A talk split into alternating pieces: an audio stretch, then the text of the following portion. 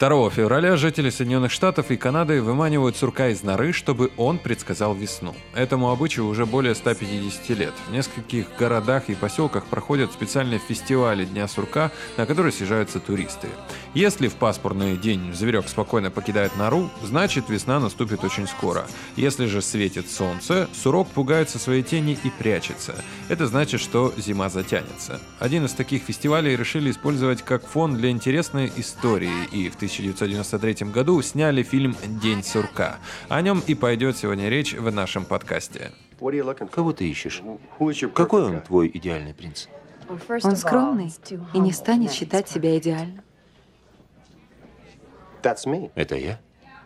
Он умен, внимателен, весел. Умный, внимательный, веселый? Я, я, я, Он романтичен и смел. Тоже я. У него красивое тело, но он не смотрится в зеркало каждые две минуты. У меня отличное тело, а в зеркало я месяцами не заглядываю.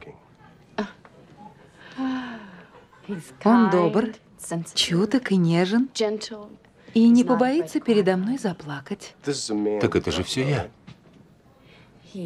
Он любит животных, детей и будет менять наши кружки пеленки.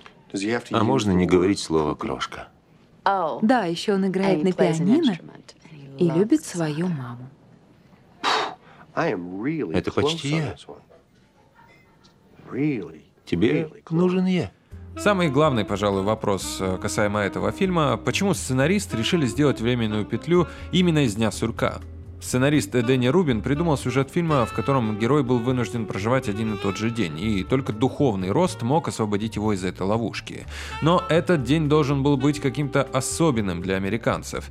День Благодарения он отверг как слишком заезженный праздник. Рождество не годилось, потому что привязки к религии не должно было быть. Тогда он выбрал веселый День сурка, который сам по себе имеет подоплеку начала новой жизни, так как природа готовится к весне. Когда сценарий выкупила компания Columbia Pictures, режиссер Гарольд Ремис начал его шлифовать. Сценарий считал, что история должна быть философской, а режиссер, что упор должен быть на комедийном аспекте. В ходе работы в сценарий добавили предысторию, которая сразу делала сюжет понятным, но отказались от закадрового голоса, который должен был быть э, озвучанием мыслей главного героя. Также решили скрыть информацию о том, сколько же на самом деле времени э, Фил Коннорс провел в заточении петли. По разным версиям версиям это могло быть и 10, и 100, и даже 100 тысяч лет. Что касается актерского состава, тут какой-то интересной подоплеки нет. Режиссер точно знал одно, актер, который сыграет Фила, должен быть комедийным.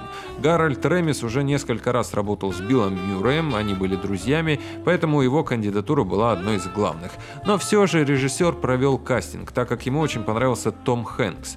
Правда, вот оказалось, что для роли циничного и самовлюбленного ведущего синоптика он был слишком милым. А вот Мюррей имел такую харизму, что даже в роли неприятного ворчуна, эгоиста, мизантропа был способен обаять зрителя. Именно на это сделали ставку, ну и пригласили Билла в картину. На роль Эриты сначала рассматривалась певица Тори Амос, но потом Ремис вспомнил о молодой актрисе Энди Макдауэлл, э, которая очень понравилась ему в фильме «Объект красоты», где она тогда снялась в главной роли с Джоном Малковичем. Сам режиссер снялся в эпизодической роли врача, который делал снимок черепа Фила. Можно тебя угостить? Пожалуйста.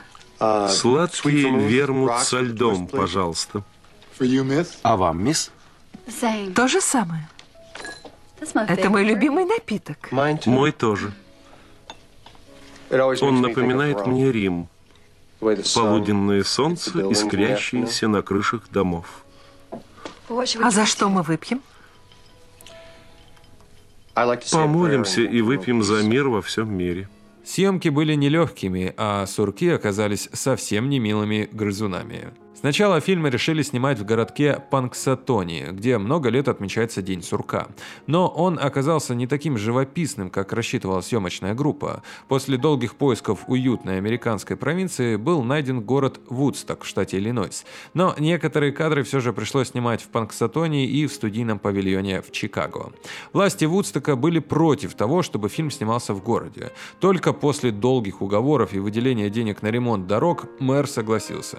На съемку пригласили и руководителей города Панксатони в качестве экспертов. Они следили за тем, чтобы сурка Фила доставили из норы по всем правилам, а также соблюдали остальные церемонии точно так же, как в жизни в их городе. Жители Вудстока снимались в массовке. Школьники городка помогали съемочной группе и все время разбрасывали искусственный снег, потому что настоящий взять было просто неоткуда. Съемки проходили с марта по июнь, и актерам приходилось мучиться, надевая зимнюю одежду. Вот правда, да, представляете, приходилось мучиться. Смешно. Кстати, интересный факт. Для фильма вывели специальное семейство сурков, которых пытались дрессировать. И в роли Фила снялся не один зверек, а несколько. Дрессировки сурки поддавались, конечно, очень плохо. Милых актеров из них не вышло. Контролировать зверьков было трудно. На съемках э, даже случилась неприятность. Билла Мюррея укусил один из этих сурков, и срочно пришлось делать уколы от бешенства. Это произошло в сцене, когда Фил едет со своим тезкой в машине. И Мюррей как-то потом в интервью рассказывал, что это было очень больно. Некоторые места съемок стали достопримечательностями. Например, на месте лужи, в которую наступал Фил, установили табличку «Здесь ступал Билл Мюррей». Кафе, построенное специально для съемок, долгое время работало, но теперь на его месте открыт обычный Starbucks. Сценарий постоянно меняли по ходу действия, между членами команды постоянно возникали споры. Так вот, финальную сцену, когда герои просыпаются утром 3 февраля в одной постели, переснимали 25 раз. Никак не могли решить, какой посыл должен получить зритель. Была ли близость между героями или нет. В итоге в картину вошел вариант, где они просыпаются вместе, но одетыми.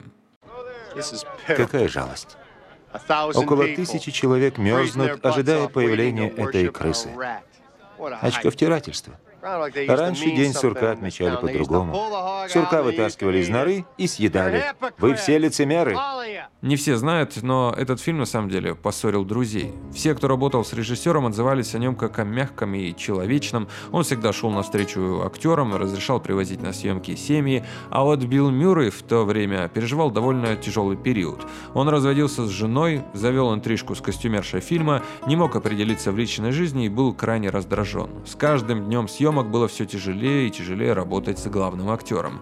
Поэтому режиссер принял решение сначала снять последние сцены фильма, где Фил уже переродился и стал лучше, а за ними должны были идти все остальные сцены, особенно те, где э, персонаж Мюррея подавлен, зол и находится в депрессии. После съемок картины режиссер и Билл Мюррей не разговаривали много лет, потому что просто поссорились из-за постоянных придирок актера.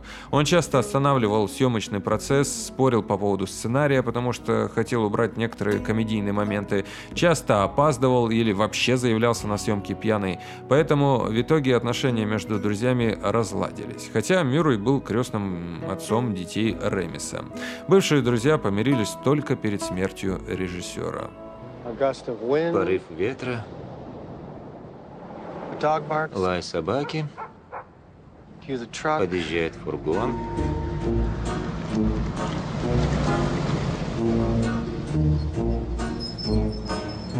Выходит Герман, идет в банк, выходит Феликс и встает рядом с машиной с довольно глупым лицом. Так, Дорис, давай. Поправь бюстгальтер. Вот так лучше. Феликс! Как дела, Дорис? Ты не разменяешь монетами? Десять, девять, восемь, машина, шесть, пять, монеты, три, два.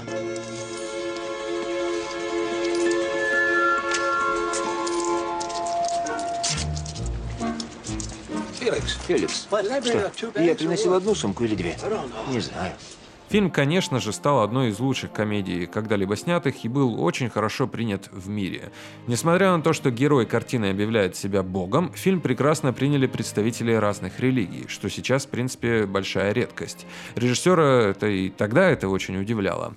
Фильм стали использовать как иллюстрацию общей мысли для всех конфессий. Человек топчется на месте, если не развивается духовно. Все страдания – это урок, путь к развитию.